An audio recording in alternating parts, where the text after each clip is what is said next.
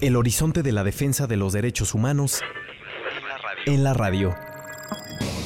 Bitácora DH. Hola, muy buenas tardes a todas las personas que nos escuchan el día de hoy, miércoles 1.32 pm. Qué gusto volver a estar con ustedes. Yo soy Emilio Cruz. A mi lado tengo a Ilana Rivera. ¿Cómo estás, Ilana? Hola, muy contenta de estar aquí, como siempre, aunque sean vacaciones, aquí andamos en la Ibero. aunque sean vacaciones. Recuerden que nos pueden seguir en nuestras redes sociales, Twitter como arroba bitácora DH y Ibero90FM. Em, bueno, pues al final eh, le agradecemos también a toda la cabina que está aquí, Vampi, acompañándonos también en vacaciones. Muchísimas gracias. Em, e igualmente, pues bienvenidas, bienvenidos a todos a su programa de cabecera de derechos humanos a nivel nacional e internacional. El día de hoy vamos y estamos con una persona muy importante, muy interesante, Ixchel Cisneros. Ella es periodista, defensora de derechos humanos, tiene más de 20 años de experiencia en medios de comunicación y pues por supuesto también es nuestra colega en espacios de radio. Muchas gracias Ixchel por, por acompañarnos y bueno pues hoy vamos a platicar acerca de em, un tema muy importante eh, a nivel nacional e internacional, que es la violencia obstétrica, y también vamos a reflexionar acerca del Día Internacional de la Visibilidad de la Comunidad Trans. Igual Ilana nos va a introducir un poco al tema. Sí, pues justo como seguro ya vieron en nuestras redes sociales, pues queremos hablar hoy de la violencia obstétrica porque pues no sé si han visto por ahí y se los dejamos igual en nuestro Twitter que es arroba bitácora DH Hace poco Animal Político sacó un reportaje sobre un caso sonado de, violencia obstétrica aquí en México. Eh, es un reportaje con testimonios de más de 14 mujeres, pacientes de un mismo doctor, el doctor Jesús Luján. Y vamos a ahondar un poco ahorita sobre eso con Ixchel.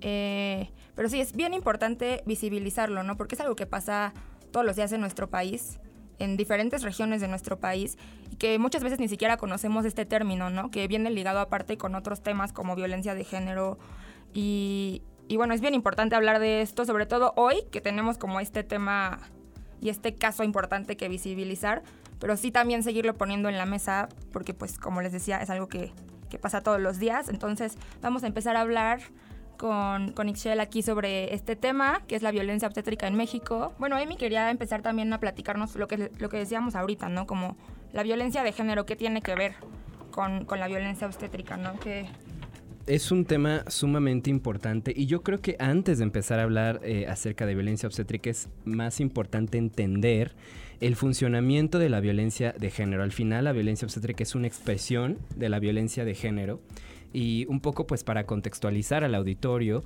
la violencia de género pues proviene desde una raíz histórica de discriminación en la cual hay una ausencia de derechos y es una situación que se sufre internacionalmente y también se sustenta sobre una construcción cultural en el cual a la mujer eh, pues se le oprime sistemáticamente.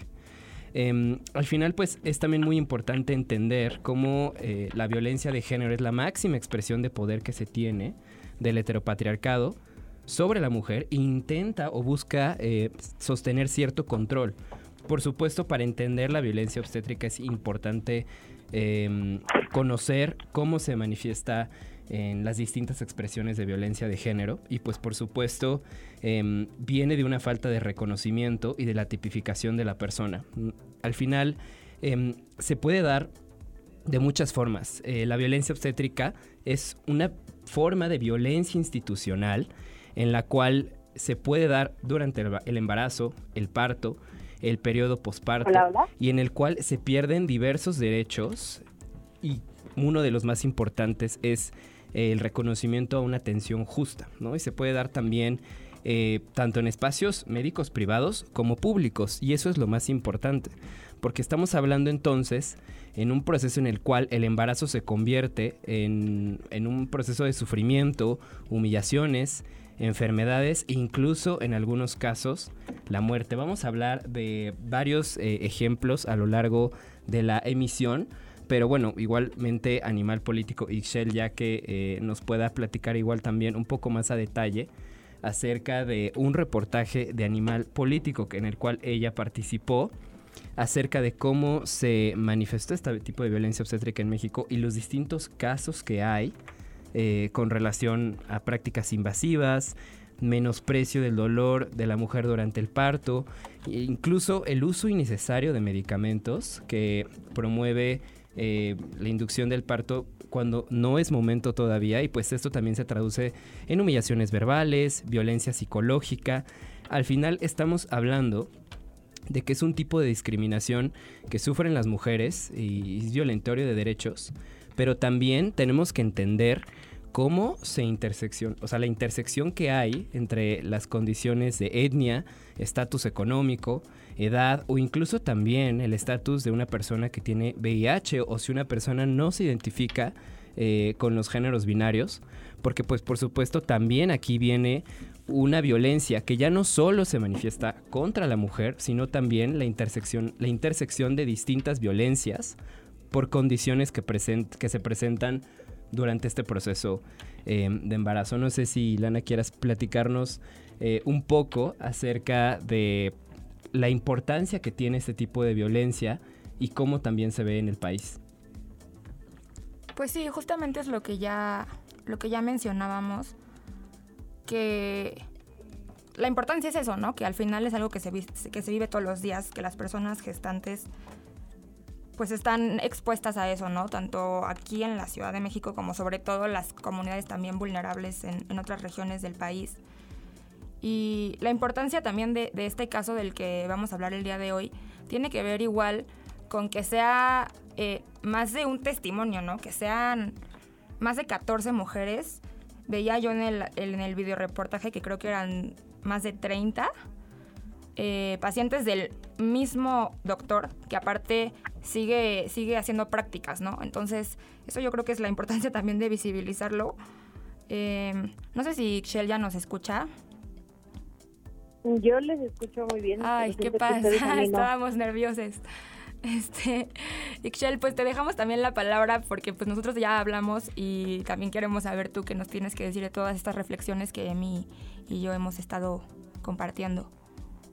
Sí, justo me parece muy importante que hablen sobre este tema, ¿no? Porque es algo que vivimos diariamente o cotidianamente, cotidianamente las mujeres y las personas gestantes, como mencionabas, y no solamente cuando parimos, ¿no? que es muchas veces los casos que se muestran en el reportaje de Animal Político, sino en cualquier momento en el que nos acercamos o vamos a alguna revisión con algún médico. Este, creo que además es el peor espacio donde el, el típico ginecólogo hombre te dice que no te puede doler tanto, ¿no? Es menstruación, cuando obviamente nunca ha menstruado porque no tiene ovarios y matriz pero desde siempre estamos como muy a la espera de lo que nos diga el especialista, ¿no? Que nosotras tenemos que sentir. Y cuando tú dices que no te sientes de alguna manera o de tal manera, eh, eres como o sea, minimizado porque las mujeres estamos hechas, y las personas gestantes, entre comillas, hechas para parir, ¿no? Y para tener estas menstruaciones. Eh, la verdad es que este reportaje, además, que mencionan de Animal Político, en el cual participo con uno de los testimonios, me parece súper importante porque visibiliza, ¿no? Este, e, e, esto que muchas de nosotras nos ha tocado vivir y hay además casos súper trágicos donde el doctor Luján, su ineficiencia llegó a tal grado que fallecieron, ¿no? Este, bebés. Y lo que yo cuento en la historia, que es lo que de lo que pues, digo podría hacerme caso, cargo en este momento, es que el doctor Luján fue mi doctor en el primer parto de, mi hijo el mayor hace ya casi 17 años y tú no te das cuenta de todas las violencias que vives, porque es una estructura patriarcal que te dice que así tiene que ser, hasta cuando empiezas a externalizarlo y platicarlo con otras mujeres o con otras, en mi caso, ir con otro tipo de, yo ahora voy con unas parteras, que, es la morada violeta, que por cierto se las recomiendo mucho, em, que te explican, ¿no? O sea, que te explican y además de que te explican, te escuchan y te entienden pero lo que a mí me pasó fue que mi hijo casi se muere, ¿no? Y casi se muere este, porque nunca lo monitorearon. Nació con sufrimiento fetal porque tenía dos días tratando de nacer. Y, y al final quien lo revive, porque nació básicamente así morado, todo, este, cuando además, ¿no? Siendo mamá primerita, cuando ves cómo nace, fue un parto natural, pero cuando ves cómo nace así, sin un pues, sin ninguna señal de vida, este, es terrorífico y que no te tomen en cuenta ni te expliquen ni nada y que además te señalen cuando eh, los médicos y las enfermeras, en este caso el doctor Luján, desde el momento en el que yo llegué al hospital tendría que haber monitoreado a mi bebé, a mi hijo, ¿no? Y nunca lo hicieron, nunca monitorearon sus signos vitales y mi hijo tenía dos días tratando de nacer y ya muchas horas de sufrimiento fetal. Quien lo logra, pues sí, revivir, por así decirlo, es el neonatólogo, ¿no? O sea, quien básicamente logra que mi hijo viva. Pero ya después de eso te vas dando cuenta de todas las violencias que sufriste en ese momento, pero también previo al parto, incluso en mi caso posterior al parto, ¿no? Porque me, el doctor me miente y me dice que es porque el, el, niño traía la doble circular en el cuello, cuando eso está probado que muchas mamás pueden parir cuando el bebé trae el cordón circular, el, cordón en el cuello y no le pasa absolutamente nada. No te van diciendo la verdad. En mi caso, además, era yo muy joven y mi pareja también. Ganábamos muy poco dinero, entonces la deuda del hospital, que tuvo que quedar cinco días en el hospital, este, en terapia intensiva y luego en terapia intermedia, fue una locura. Lo que tú vives llegando a tu casa sin un bebé, este, tratando, sacándote la leche para que no pierdas la leche, la lactancia, o sea, todas son violencias, ¿no? Este, previas y posteriores al parto que, insisto, las normalitas, ¿no? O sea, ni le cuestionas nada al doctor porque el doctor es el que te tiene que decir, ¿no? Y el que te, el que al que tú tienes que seguir como guía porque es el especialista, pero al final te das cuenta que para lo único que está ahí el médico es pues para hacer dinero. Y en este caso, en este reportaje, además se ve clarísimo cómo a las mujeres además les inducían el parto para que todas nacieran. Ah, eso hay que también dejarlo muy claro. El, el doctor Luján se vende como un doctor este, de partos humanizados, como el doctor de los partos humanizados de México. Y pues los partos humanizados, lo primerito que te dicen es que no te pueden inducir el parto como tal, a menos de que, de que ya sea una emergencia médica y este doctor y, sus enfermeras inducían los partos para que todas nacieran los miércoles, ¿no? Porque el doctor era cuando quería atender a todas las mujeres.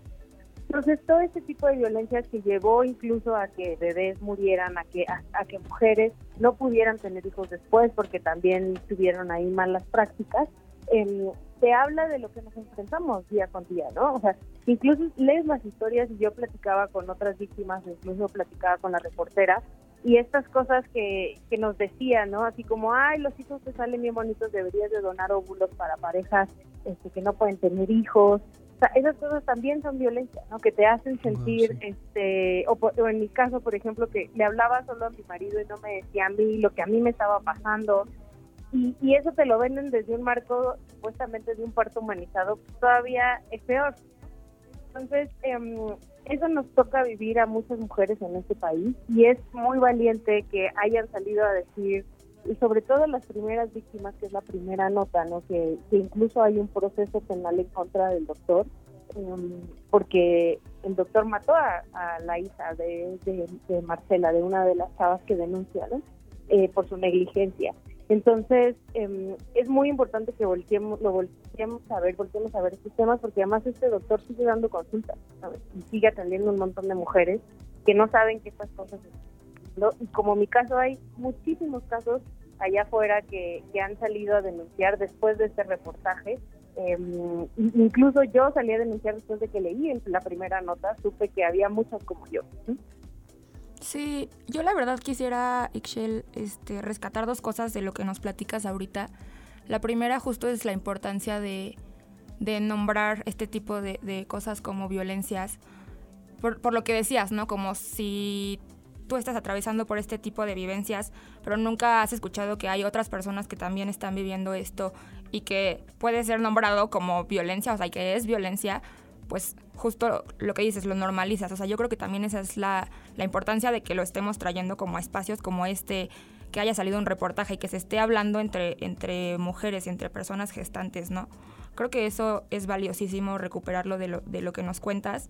Y también a mí me gustaría recuperar esto que, que decías sobre que el doctor Luján ya, ya el caso llegó a instancias legales. Me parece, leí yo que a la Suprema Corte de Justicia y justo quería y le también... el caso al, doctor Luján.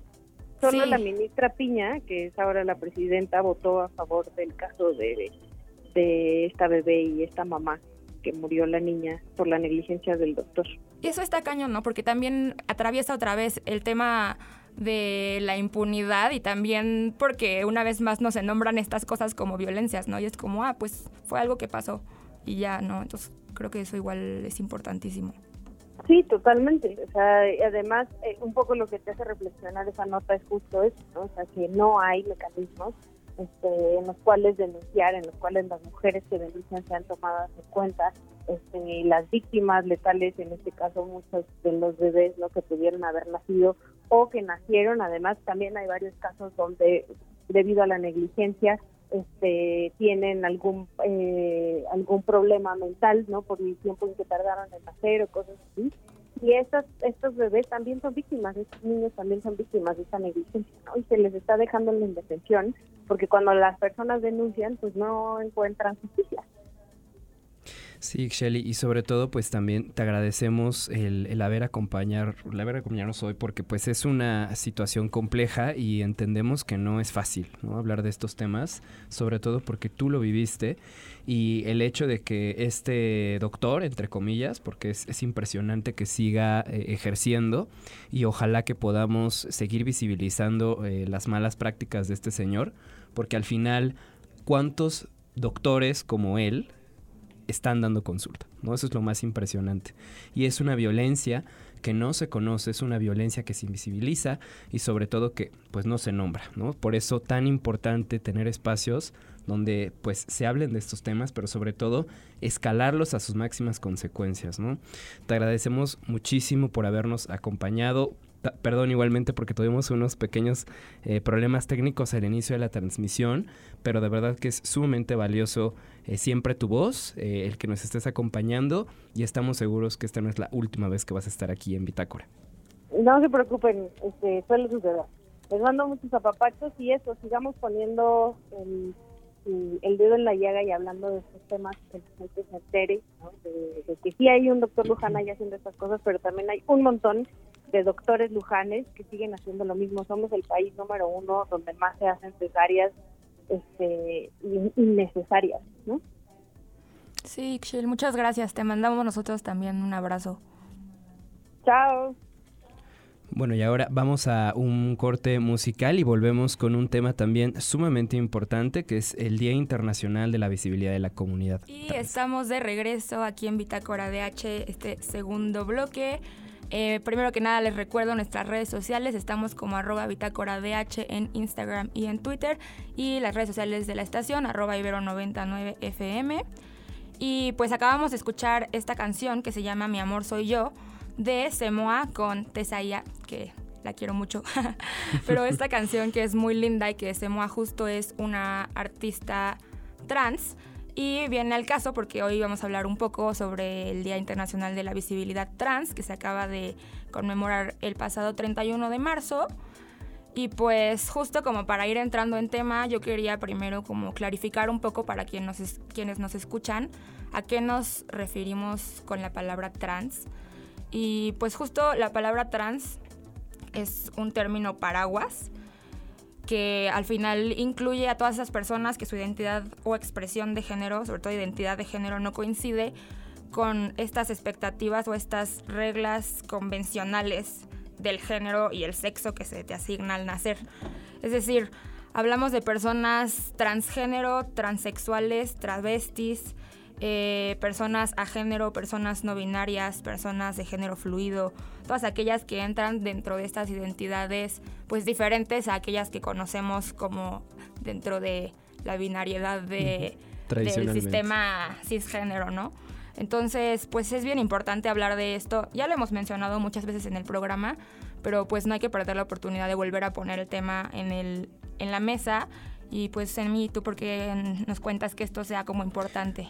Sí, bueno, antes que nada, como bien mencionas, es sumamente importante hacer esas diferenciaciones conceptuales que muchísimas veces se olvidan y es, es normal porque al final creo que estos son temas que apenas están invadiendo la agenda eh, a un nivel institucional, ya sea en universidades, en el gobierno, en las empresas y es, es, importante siempre traerlo em, a discusión y sobre todo aprender estas cuestiones conceptuales como qué es la expresión de género, ¿no? Como que es esta idea de hay cosas que son masculinas y femeninas. Eso es lo que se creía, ¿no? Lo que se sigue creyendo por varias personas, donde pues esto es masculino, esto es femenino, cruzar las piernas de cierta forma es femenino y pues está totalmente errónea esa concepción de que una mujer se sienta de cierta manera, un hombre, inclusive pues yendo con la cuestión de la identidad de género, pues hay más que un hombre o una mujer. Hay personas que no se sienten mujeres, se sienten hombres, ¿no? Igualmente eh, la cuestión de la orientación sexual, que es totalmente distinta a la identidad de género y a la expresión de género. La orientación eh, no tiene que ver con cómo te expresas, sino lo que te gusta, eh, lo que buscas en una persona. Y está el sexo biológico, ¿no? Que son pues al final las características con las que naces. Sin embargo, eso no significa que si naces de cierta forma vas a preservar esa expresión o esa identidad, ¿no? Son sociales, van cambiando conforme pasan los años y es importante eh, evidenciarlo porque como bien mencionas, en México y a nivel internacional eh, la comunidad trans se enfrenta diariamente a discriminación basada por el hecho de expresar una identidad de género que es distinta. Representa violaciones a sus derechos humanos como el derecho básico a la integridad física, el derecho a la libertad de expresión y en muchísimos casos, como es en México, el derecho a la vida. Desde 2008 a septiembre de 2022 hay constancia de que se cometen crímenes de odio de al menos 4.369 personas transgénero en todo el mundo, ¿no? Esto lo menciona Amnistía Internacional. Y yo creo que es importante evidenciarlo porque a pesar, como lo mencionábamos en el primer bloque, de que es una violencia que existe, no se hace evidente, no se evidencia, no se menciona. Y eso es por eso es tan importante eh, pues democratizar estos temas, platicarlos, porque al final forman parte del mismo problema, que es el sistema heteropatriarcal y es la principal causa que hace que se oculte. Sí, que aparte, por ejemplo, adentro de estas cifras que mencionas, al final es constancia de crímenes de odio, ¿no? Pero la discriminación que las personas trans sufren día con día va mucho más allá de lo que puede constar. O sea, sí es discriminación en el trabajo, discriminación en la calle, discriminación, pues al final, mm, hay muchos tipos, ¿no? Entonces es importante decir eso porque también sí está en, en nosotros, también las personas cis, como el alivianar estas discriminaciones, el respetar pronombres, el preguntarle a la gente cómo se identifica, el poner los, temas sobre la mesa, el hablarlo, el, ¿sabes? La gente trans no necesita que, que nosotros hablemos por ellas, pero sí también nos corresponde ser, como dirían por ahí, buenos aliados, ¿no? Entonces creo que justo por eso es importantísimo también ponerlo, pues, como un tema de importancia no solamente esta semana que lo tenemos presente por el Día Internacional de la Visibilización Trans, sino todos los días, ¿no? Como con el resto de la comunidad LGBT también. Pero pues sí, es eso. Prácticamente es eso y pues esa es la importancia también de traer, aunque sea brevemente, el tema hoy al programa. Pero pues se nos acaba el tiempo, como siempre. sí, sí, sí. Yo, yo creo que para finalizar una breve reflexión de hasta que no se nombra, no se ve hasta que no se nombra, no se visibiliza y es necesario hacerlo, ¿no? Puede, pero se debe y uno tiene una obligación moral, como tú mencionas, de hacerlo desde su identidad individual como persona y comenzar a socializarlo con tus amistades y con tu familia. Les agradecemos muchísimo. ¿Algo que quieras mencionar, Ilana? Nada, que nos escuchen en Spotify y en Apple Music cuando subamos acá la entrevista, les avisamos. Así que no también síganos en nuestras redes. Lo publicaremos entre nuestras redes, les agradecemos muchísimo. Eh, disfruten, eh, tengan una linda tarde y gracias por sintonizar Bitácora Nos vemos el otro miércoles.